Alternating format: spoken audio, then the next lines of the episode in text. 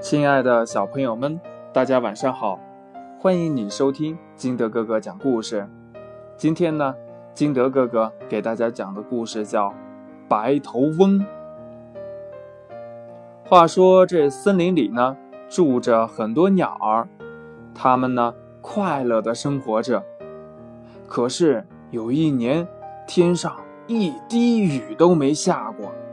火红的太阳整天晒着大地，森林里的树木和花草都枯死了，鸟儿们干渴难耐，于是呢，大家聚到一块儿想办法找水喝。这黄鹂鸟说：“大海里有的是水，就是路太远了，大家看怎么办呢？”白鹤说：“那好办。”我们从海边凿出一条河道，水就会流过来的。大家呢都觉得这主意还不错，就一致同意到海边去凿河道。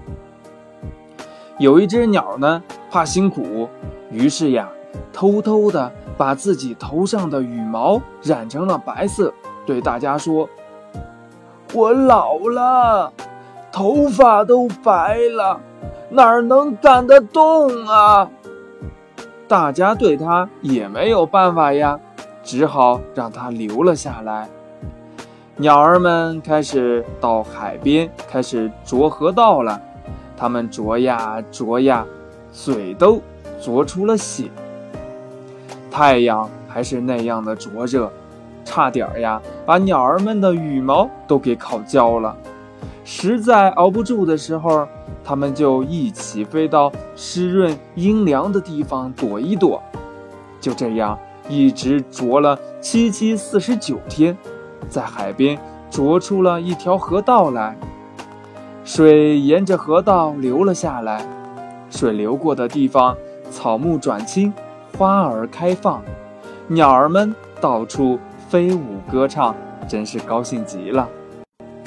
只有那只染白了头的鸟儿非常的苦恼，它不敢飞，也不敢唱，害怕别人笑话它，便一个人躲在森林里阴暗的角落。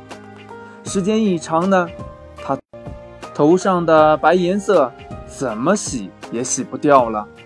直到现在呢，人们还叫它白头翁。故事讲完了，亲爱的小朋友们。